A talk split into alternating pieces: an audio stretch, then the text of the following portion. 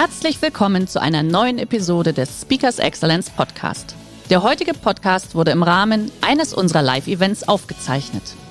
Hier ein Tipp zum Beginn der heutigen Folge. Schau doch gerne mal auf unserer Excellence Academy vorbei. Hier findest du rund um die Uhr eine große Auswahl an exklusiven Online-Videokursen von hochkarätigen Speakern. Den Link dazu findest du in der Beschreibung. Jetzt aber viel Spaß beim Anhören. Herzlich willkommen beim Speakers Excellence Podcast. Hier erwarten Sie spannende und impulsreiche Episoden mit unseren Top-Expertinnen und Experten. Freuen Sie sich heute auf eine Podcast-Episode, die im Rahmen unserer 30-minütigen Online-Impulsreihe entstanden ist. Viel Spaß beim Reinhören. Ja, herzlich willkommen auch von meiner Seite. Äh, ich freue mich, dass Sie sich entschieden haben, sich zuzuschalten. Und das war gleichzeitig eine von 20.000 Entscheidungen, die Sie pro Tag treffen. Das ist äh, eine Zahl, die Ihnen im ersten Moment unrealistisch hoch vorkommen mag. Äh, sie wird aber in dem Moment verständlich, wenn Sie sich klar machen, dass die meisten Entscheidungen, die Sie über den Tag treffen, die allermeisten Entscheidungen trivial sind, dass Sie kaum Gedanken daran verschwenden, dass Sie dort sehr schnell entscheiden. Das sind eigentlich Bauchentscheidungen, die Sie durchtreffen. Bauchentscheidungen im Gegensatz zu solchen Entscheidungen, für die sie sich mehr Zeit lassen.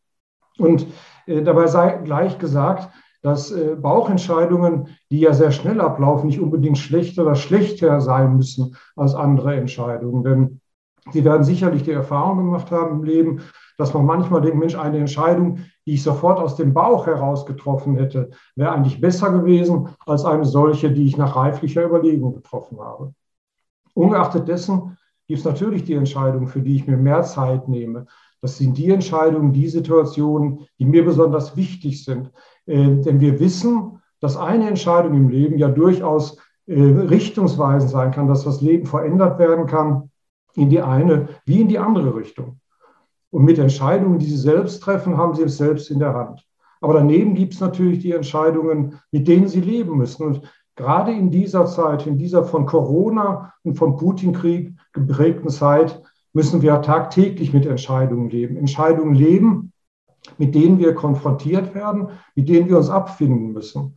Und äh, natürlich tun sich die Politiker unendlich schwer mit diesen Entscheidungen, weil es schwerwiegende Entscheidungen sind, weil es Millionen von Menschen betrifft, ganze Nationen betrifft. Und wir erleben auch, dass diese Politiker sich umgeben von einer großen Anzahl von Personen, die sie beratschlagen, von Experten, von hochkarätigen Experten. Dumm ist nur in dem Zusammenhang, dass diese hochkarätigen Experten sich zum Teil massiv widersprechen. Und in unseren Augen, in der Augen der Öffentlichkeit, kommen die Politiker bei diesen Entscheidungen oftmals schlecht weg, weil wir alles besser wissen. Natürlich auch gelenkt durch die kontroverse Berichterstattung in den Medien. Es ist übrigens ein besonderes Kennzeichen von Entscheidungen, dass immer irgendwo irgendwer ist, der es besser weiß als du, ungeachtet der Kompetenz, die er hat oder auch nicht hat. Ohnehin können wir es mit Entscheidungen nicht allen recht machen. Auch das muss man, darüber muss man sich im Klaren sein. Ein Teil wird immer mit der Entscheidung zufrieden sein, er wird möglicherweise davon profitieren. Ein anderer, Seite, ein anderer Teil wird unzufrieden sein und mäkeln. Nicht nur deswegen, aber auch um die Zahl der Kritiker so gering wie möglich zu halten, sind wir natürlich bemüht, immer die richtige Entscheidung zu treffen, die beste Entscheidung. Nur, was ist immer die richtige Entscheidung? Wen, wen gibt es, der festlegen kann, das ist die richtige Entscheidung? Oder gibt es vielleicht manchmal nicht nur eine richtige Entscheidung, sondern mehrere richtige Entscheidungen? Und vor allen Dingen ist die Frage von großer Bedeutung, was kann ich tun, um mit aller Voraussicht, nach aller Wahrscheinlichkeit nach, die besten, die richtige Entscheidung zu treffen? Gibt es da Tools? Gibt es da Mechanismen, um das zu leisten, um diese Voraussetzungen zu schaffen? Und an der Stelle möchte ich mit Ihnen einen Exkurs zum Fußball schaffen. Der Fußballschiedsrichter muss ja sehr viele Entscheidungen treffen. Und damit er Entscheidungen treffen kann, richtige Entscheidungen treffen kann, müssen Voraussetzungen erfüllt sein. Und diese Voraussetzungen sind meines Erachtens eins zu eins übertragbar auf das ganz normale Leben. Werfen wir also einen Blick auf den Fußballschiedsrichter, auf die Tätigkeit des Fußballschiedsrichters. Der Fußballschiedsrichter muss Entscheidungen in Sekundenbruchteilen treffen, immer. Das ist natürlich ein Unterschied zum normalen Leben, das gebe ich zu. Während eines 90-minütigen Spiels trifft der Schiedsrichter ca. 220 spielrelevante Entscheidungen. Davon sind ca. 10 bis 15 Prozent falsch. Das ist eine gute Quote, die man sich manchmal im Leben auch wünschen würde. Das ist eine sehr gute Quote, nicht nur, aber auch unter Berücksichtigung der Tatsache, in welcher Geschwindigkeit der Schiedsrichter seine Entscheidungen treffen muss. Wie ist das möglich, eine so gute Quote bei dieser hohen Entscheidungsgeschwindigkeit? Das ist nur möglich auf der Grundlage höchster Kompetenz. Der Schiedsrichter muss Fußball aus dem FF kennen. Er muss sämtliche Bewegungsabläufe kennen. Er muss Bewegungsabläufe antizipieren können, vorausahnen können. Er muss natürlich Regelkenntnisse besitzen. Vor allen Dingen aber muss er Bewegungsabläufe erkennen, identifizieren können und sehr schnell einordnen können, unterscheiden können zwischen einer regulären und einer irregulären Spielweise. Um diese Kenntnisse zu erlangen, braucht er Erfahrung. Erfahrung nicht theoretischer Natur. Theorie ist gut und schön, aber Theorie wird ihm nicht reichen. Er muss Erfahrung, praktische Erfahrung sammeln auf dem Platz. Auch und gerade im Umgang mit kritischen Situationen muss er Erfahrungen sammeln. Nach Möglichkeit hunderte von Spielen geleitet haben. Und so kann man sagen, je mehr Erfahrung jemand sammelt, je mehr Erfahrung der Schiedsrichter sammelt, desto schneller wird er Bewegungsabläufe auch identifizieren können, desto schneller wird er entscheiden können und desto richtiger wird er entscheiden können. Man kann also sagen, die limitierenden Faktoren für eine richtige Entscheidung sind in erster Linie Fachkompetenz, Fachwissen und Erfahrung. Und das ist eins zu eins übertragbar auf das ganz normale menschliche Leben. Und mehr noch, man kann sagen, je mehr Fachkompetenz du besitzt, je mehr Fachwissen du besitzt, je schneller du Kriterien und Argumente für oder gegen eine Entscheidung abrufen kannst, desto schneller wirst du auch entscheiden können, ohne ohne Gefahr zu laufen, häufiger falsch zu liegen. Aber wir wissen, es geht hier an, die Stelle, dieser Stelle nicht um die Schnelligkeit der Entscheidung, sondern es geht um die Richtigkeit der Entscheidung. Und für die Richtigkeit der Entscheidung ist auch von größter Bedeutung ein Höchstmaß an Objektivität. Vom Schiedsrichter wird ja per se erwartet, dass er neutral, dass er objektiv ist. Das sollte auch im normalen Leben der Fall sein. Nur wissen wir, mit der Objektivität, das ist so eine Sache. Wenn wir jetzt in den Putin-Krieg schauen, was alles objektiv als richtig geschildert wird, da bleibt dann nicht mehr viel. Deswegen, wir können nur bei einem geringen Teil der Entscheidungen sagen, dass sie objektiv zu 100 Prozent richtig sind. Dass die, die Entscheidungen, deren Grundlage auf einer Messbarkeit beruht, auf unwiderlegbaren Tatsachen und Fakten, das sind faktische Entscheidungen. Faktische im Gegensatz zu subjektiven Entscheidungen. Eine faktische Entscheidung im Fußball wäre beispielsweise die Frage, ob der Ball die Torlinie überschritten hat oder nicht. Wenn ich klare, unwiderlegbare Bilder habe, dann gibt es da keine zwei Meinungen drüber. Eine faktische Entscheidung in der Politik wäre beispielsweise, wenn die Politik festgelegt hat, dass ich mit erhöhter Körpertemperatur kein Flugzeug mehr bestätigen kann. Also ab 37,5 komme ich in kein Flugzeug mehr rein. Das ist ein Fakt, darin ist nichts zu ändern. In der Mehrzahl haben wir aber es mit subjektiven Entscheidungen zu tun. Subjektive Entscheidungen sind schwieriger, weil ich keine Skala anlegen kann, weil ich keinen Messstab anlegen kann, kein Zentimetermaß. Ich muss etwas beurteilen, bewerten. Und eine subjektive Frage in der Politik ist die Frage der Impfpflicht, die gefühlt seit zwei Jahren Tag aus, Tag ein diskutiert wird. Eine subjektive Frage im Fußball ist die Frage nach einem Foulspiel bei schwierigen Situationen mögen auch Experten, nur wenn sie die Kriterien etwas anders gewichten, andere Kriterien etwas anders auswählen, zu unterschiedlichen Ergebnissen kommen. Ungeachtet dieser bestehenden Möglichkeit, dass unterschiedliche Ergebnisse dabei rauskommen, kann man aber Folgendes sagen.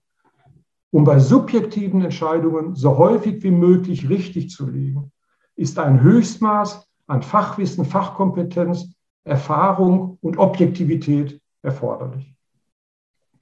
All das ist auf der anderen Seite aber kein Garant dafür, dass es keine Fehlentscheidung unterläuft. Wir haben in jüngster Vergangenheit, wenn ich daran denke, unser Gesundheitsminister hat vor acht Tagen eine Entscheidung getroffen, die er einen Tag später als krass falsch widerrufen und revidiert hat. Und man kann sicherlich Lauterbach alles einiges absprechen, aber sicherlich nicht Kompetenz. Und auch im Fußball kann es zu krassen Fehlentscheidungen kommen. Und äh, bei krassen Fehlentscheidungen im Fußball haben die Vereine sich bedroht gefühlt in ihrer Existenz. Es sind Nationen, die auf die Barrikaden gegangen sind nach krassen Fehlentscheidungen. Deswegen wurde im Fußball, um diese krassen Fehlentscheidungen zu verhindern, wurde der VAR eingeführt, wo wir gerade schon kurz darüber gesprochen haben. Der Video Assistant Referee, auch kurz Videobeweis genannt. Bedeutet, der Schiedsrichter hat einen Helfer, der im Hintergrund sitzt, vor Bildschirmen sitzt und der überprüft jede Entscheidung des Schiedsrichters im Hinblick darauf, ist dem Schiedsrichter in einer spielentscheidenden Situation ein klarer und offensichtlicher Fehler unterlaufen. Wenn der VAR zu dem Ergebnis kommt, wird er das dem Schiedsrichter umgehend mitteilen und der Schiedsrichter kann dann nach Sichtung der Fernsehbilder seine Entscheidung unter Umständen, seine ursprünglich falsche Entscheidung ändern, korrigieren. Bedeutet, es wird also an der Stelle eine weitere Entscheidungshilfe eingeordnet und eine weitere Entscheidungsebene gebildet, die dazu beitragen soll, zur richtigen Entscheidung zu kommen. Als wir 2017 den VIA eingeführt haben, war alle Welt der Überzeugung, es wird keine Fehler mehr geben, es wird keine Diskussion mehr geben. Wir haben vor dieser falschen Erwartungshaltung gewarnt. Mit Recht haben wir das getan, weil wir wissen heute, wir können krasse Fehler der Schiedsrichter korrigieren. Aber es gibt auf der anderen Seite weiterhin Situationen, die Diskussionen auslösen, die lang und breit von Experten auch kontrovers diskutiert werden. Und das ist im Fußball nicht anders als in der Politik in allen anderen Lebensbereichen. Selbst wenn ich weitere Entscheidungshilfen nehme, wenn ich weitere Entscheidungsebenen schaffe, wenn ich weitere Personen hinzuziehe, die mich beratschlagen, siehe Experten, die sich widersprechen, ich muss nicht zwangsläufig zum gleichen einhelligen Ergebnis kommen. Bedeutet, bei subjektiven Entscheidungen gibt es häufig nicht die einzig richtige Entscheidung, sondern es gibt unter Umständen mehrere richtige Entscheidungen, diskutable Entscheidungen. Und es kann sogar so weit gehen, dass trotz VAR am Ende ein krasser Fehler stehen bleibt oder noch ein krasser Fehler hinzukommt. Und die Begründung, die ist so einfach, die ist einfach unterschlagen worden, weil derjenige, der entscheidet, der handelt, das ist der Mensch. Das ist ein Mensch. Und der Mensch macht Fehler, unweigerlich. Und dieser Mensch steht zudem unter Druck. Der Druck ist eine, eine, ein Mechanismus, der uns ganz erheblich beeinträchtigt. Und wir wissen, dass mit der Bedeutung einer Entscheidung der Druck proportional ansteigt. Ein Schiedsrichter, der vor 80.000 Zuschauern, vor einem Millionenpublikum eine Entscheidung trifft, steht unter einem enormen Druck. Ein Politiker, der eine Entscheidung trifft, Millionen Menschen betrifft, steht unter einem enormen Druck. Mit diesem Druck fertig zu werden, ist eine riesige Herausforderung. Und die Gefahr, dass einem ein Fehlurteil unterläuft, ist mit dem, steigt mit dem Druck, mit der Zunahme des Drucks rapide an. Nun mag es sein, dass wir mit dem Druck klarkommen, dass wir dem Druck standhalten. Und wir treffen fachlich eine richtige Entscheidung. Wir sind davon überzeugt, es ist fachlich die richtige Entscheidung. Und dann kommt das, was danach dann manchmal kommt. Denn die Folgen einer Entscheidung, die zeigen sich häufig erst Tage, Wochen, Monate, manchmal Jahre später. Und da muss ich plötzlich feststellen, dass die Folgen so gar nicht angenehm für mich sind. Warum nicht? Weil die Folgen der Entscheidung sehr unangenehm auf mich wirken, weil die Öffentlichkeit, meine Umwelt, mein Umfeld hat eine andere Entscheidung erwartet. Sie sind höchst unzufrieden mit der Entscheidung. Und sie kritisieren die Entscheidung vehement. Es ist eine erhebliche Beeinträchtigung meiner Lebensqualität, die dadurch entsteht kann Ihnen ein Beispiel aus meiner langen Karriere im Fußball schildern. Ich habe Mitte der 90er Jahre zweimal den gleichen Spieler, Sami Kuffer von Bayern München, innerhalb eines Jahres des Feldes verwiesen. Beide Male war die Entscheidung fachlich hundertprozentig richtig. Trotzdem war natürlich Bayern München nicht damit einverstanden. Und Bayern München hat dann eine riesige Medienkampagne initiiert. Es wurde tagelang, gefühlt wochenlang, über diese kontroverse Krug Bayern München berichtet. Und selbst wenn du zehnmal fachlich richtig liegst, es ist sehr unangenehm, du stehst in der Kritik und es bleibt immer etwas hängen. Und neben dieser, neben den etlichen Beschimpfungen, die daraus resultierten und der Fangemeinde und diesen etlichen Morddrohungen, die ich bekommen habe in dieser Zeit, war das Leben damals für mich nicht schön. Und wenn du so weit bist, wenn so etwas passiert, dass du trotz der fachlich richtigen Entscheidung dann plötzlich ins Grübeln kommst, dann bist du mitten im Thema Nachbereitung der Entscheidung. Denn genauso wichtig wie eine akribische Vorbereitung einer Entscheidung ist die Nachbereitung einer Entscheidung. Die Nachbereitung einer Entscheidung wird natürlich mit der Frage on top sein, war meine Entscheidung richtig? Wir wissen, dass diese Frage sehr schwer zu beantworten ist. Also muss ich in Detailfragen herangehen. Ich werde zum Beispiel fragen, wie war der Prozess, der zu der Entscheidung führte? War der Prozess angemessen? War er richtig? Hätte ich andere Wege beschreiben müssen? Kriterienauswahl, die der Entscheidung zugrunde lagen. Wie war es mit der Auswahl der Kriterien? War die ausreichend? War sie sinnvoll? War sie lückenhaft oder war sie lückenlos oder vielleicht auch subjektiv gefärbt? Wie sah es mit der Gewichtung der Kriterien aus? Habe ich Kriterien zu hoch gewichtet, andere dagegen zu niedrig gewichtet? Welche Handlungsalternativen hatte ich denn? Wie sicher bin ich mir in dem, was ich entschieden habe? Und wie würde ich in Zukunft entscheiden? Wie würde ich in Zukunft entscheiden in diesem einzelnen Fall? Aber auch, wie würde ich in Zukunft generell in solchen Fällen entscheiden? Nehmen wir die Szene, die Situation, die ich gerade geschildert habe mit Sabine Kufur. Ich habe dann sehr viel über mich ergehen lassen müssen. Es gibt zwei Möglichkeiten. Ich sage, ich war konsequent in der Situation. Ich war zweimal konsequent. Und ich stehe zu dieser Entscheidung. Ich lasse mich nicht verbiegen. Ich bleibe mir selbst treu. Den Druck, den halte ich aus. Dann ist es mal so. Oder ich sage nein.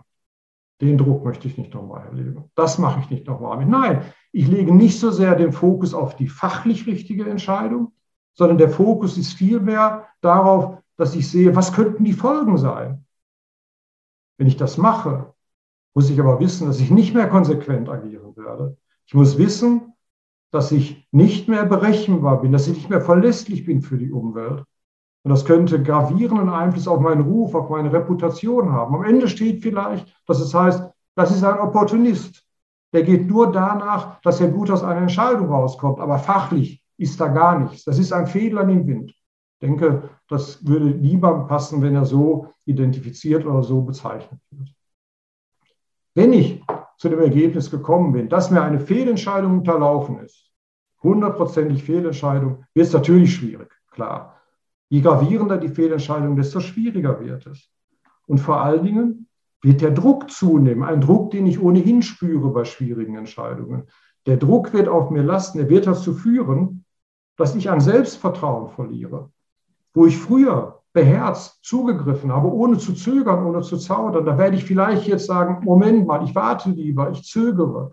Mein Selbstvertrauen wird angekratzt, auch meine Körpersprache wird angekratzt. Meine Körpersprache wird nicht mehr überzeugend sein. Wenn ich eine Entscheidung präsentiere ohne die notwendige Körpersprache, wird sie mir vielleicht nicht abgenommen. Und in dem Moment werden die Leute mir nicht mehr rückhaltlos vertrauen. Sie werden möglicherweise Zweifel haben an dem, was ich tue sind gravierende Auswirkungen von Fehlentscheidungen. Und im Übrigen ist das, was ich gerade beschrieben auch eine wichtige Eigenschaft eines Schiedsrichters. Der Schiedsrichter weiß ja auf dem Platz nicht immer, ob er richtig entschieden hat. Aber wenn er das zeigt, wenn er Zweifel an seiner Entscheidung aufkommen lässt, wenn er nicht sicher ist, wenn er nicht stabil ist, dann bildet er eine Angriffsfläche. Er bietet eine Angriffsfläche den Spielern. Die Spieler werden ihn attackieren. Die Spieler werden ihn unter Druck setzen. Die werden ihn kritisieren. Und am Ende wird der Schiedsrichter möglicherweise die Spielkontrolle verlieren. Die Spielkontrolle, die flöten gegangen ist, das Ganze überträgt sich auf, aufs Publikum, auf das gesamte Umfeld. Ein unerfreuliches Spiel, an das der Spieler ungern zurückdenkt, also dass der Schiedsrichter ungern zurückdenkt. Genauso kann es Ihnen gehen, wenn Sie eine Entscheidung nicht mit dem Rückhalt vertreten und mit der Körpersprache, mit der Überzeugungskraft vertreten, die es einfach mal braucht wie auch immer Sie die Fehlentscheidung verarbeiten. Am Ende darf es nicht passieren, dass Sie handlungsunfähig sind, dass Sie nicht mehr in der Lage sind zu entscheiden, sondern vor Entscheidungen fast lieber weglaufen, als das Heft des Handels in die Hand zu nehmen.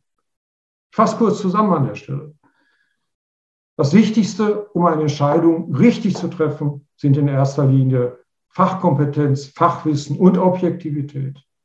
Fachwissen und Fachkompetenz erwerbe ich durch Erfahrung, insbesondere durch praktische Erfahrung. Theorie ist wichtig, aber die Theorie ist nicht alles. Und wir kennen den Unterschied zwischen Theoretikern und Praktikern.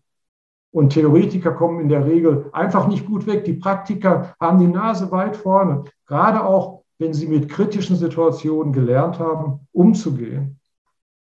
Um, um, Kompetenz zu erwerben, ist auch die Nachbereitung der Entscheidung von großer Bedeutung. Auch darüber haben wir gesprochen. Wenn ich bei der Nachbereitung der Entscheidung zu dem Ergebnis komme, mir ist eine Fehlentscheidung unterlaufen, muss ich damit klarkommen. Ich muss mit dem Druck fertig werden. Wir haben gesehen, im Fußball hat man den Versuch unternommen, Fehlentscheidungen gänzlich zu eliminieren, indem man den VR eingeführt hat. Aber so gänzlich wird das nicht gelingen, weil nochmal, es gibt bei subjektiven Entscheidungen immer eben auch Argumente, bei schwierigen subjektiven Argumente, die in beide Richtungen gehen. Und je nach Lage dieser Argumente, nach Gewichtung der Argumente, kannst du zu unterschiedlichen Ergebnissen kommen. Also auch der VAR verhindert nicht gänzlich, dass Fehler entstehen, dass es zu Fehlern kommt. Wenn du Fehler machst, musst du dazu stehen. Vor allen Dingen verlieren nicht deine Handlungsfähigkeit.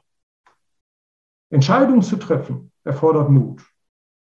Aber das Schlimmste, was passiert, ist Angst vor Fehlentscheidungen zu haben. Das ist auch unnötig, weil Menschen machen Fehler und Fehler gehören dazu. Und du wirst aus Fehlern viel mehr lernen als aus richtigen Entscheidungen. Das ist ein bisschen blöd, aber es ist trotzdem so. Fehler braucht der Mensch, um daraus zu lernen. Deswegen wird er sie nicht absichtlich machen. Nicht entscheiden ist keine Option. Und für mich persönlich ist schlimmer als ein Fehlurteil, sich vor einer Entscheidung gedrückt zu haben, nicht entschieden zu haben, nicht das Heft des Handels in die Hand genommen zu haben, um eine Entscheidung in seinem Sinne zu beeinflussen. Vielen Dank, ich habe fertig. Der heutige Vortrag hat dir gefallen? Dann schau dich doch gerne auf unserem Kanal um oder sei live bei einem Forum dabei. Weitere Informationen findest du in der Beschreibung. Bis zum nächsten Mal.